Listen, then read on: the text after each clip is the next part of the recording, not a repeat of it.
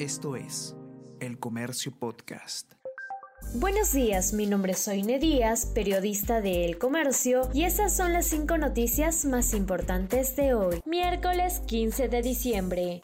Minera Nexa cesa sus operaciones en Ica por bloqueos. Accesos a la unidad Cerro Lindo están tomados por grupos que no reconocen a comunidad campesina con la que se ha establecido acuerdos. La Sociedad Nacional de Minería, Petróleo y Energía subraya que es la cuarta vez que se anticipan medidas de este tipo en últimos meses. Las Bambas paralizaría desde hoy.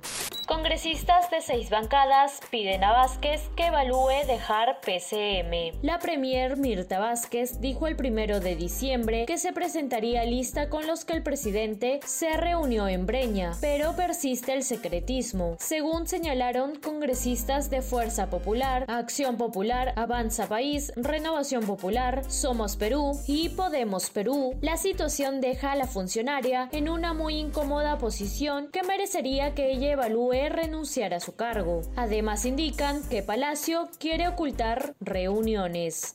Dinero incautado a Cerrón provendría de los dinámicos. Para los peritos, el pago de la reparación civil que se le incautó a Vladimir Cerrón constituye un efecto del delito que se produjo en la red criminal Los Dinámicos del Centro y señalan razones reveladoras para sospechar que el origen de los 850 mil soles sería de actividades ilícitas.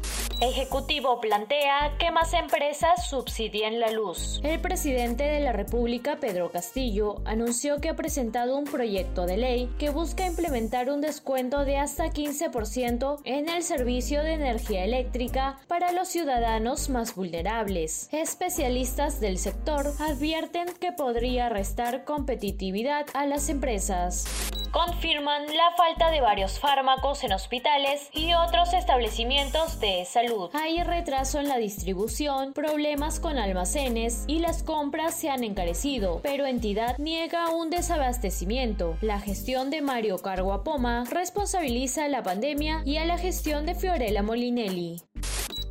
Esto fue El Comercio Podcast.